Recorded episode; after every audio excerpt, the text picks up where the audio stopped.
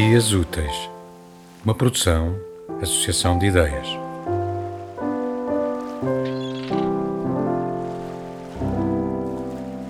Miami, 3 de outubro de 1962. Querida mamã, encontro-me no 20 andar de um hotel em frente à praia. O Raymond foi à rua comprar os jornais e estou a arranjar-me para ir ter com ele e tomarmos o pequeno almoço. No meu quarto, o mar infiltra-se pelas janelas.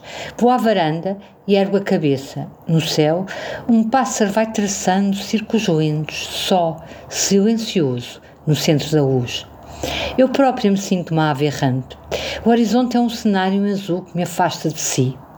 Entre nós há uma distância de quase 7 mil quilómetros e o meu coração palpita de felicidade perante essa longura substitui com satisfação o abraço da mamã pelo prazer de um banho cheio de espuma.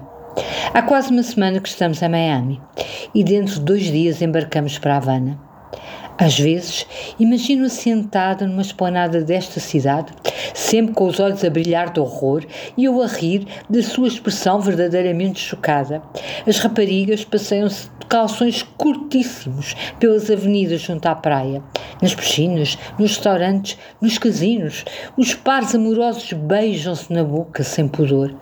Suponho que os crocodilos enormes que vimos ontem num parque não desagradariam tanto.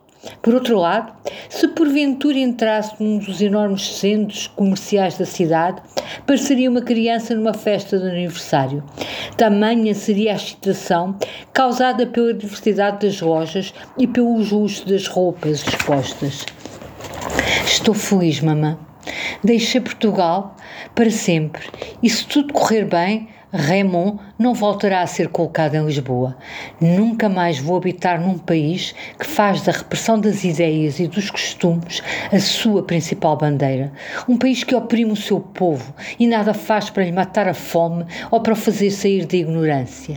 Sim, estou ainda mais feliz por acreditar que existe um sonho maior à minha espera em Havana.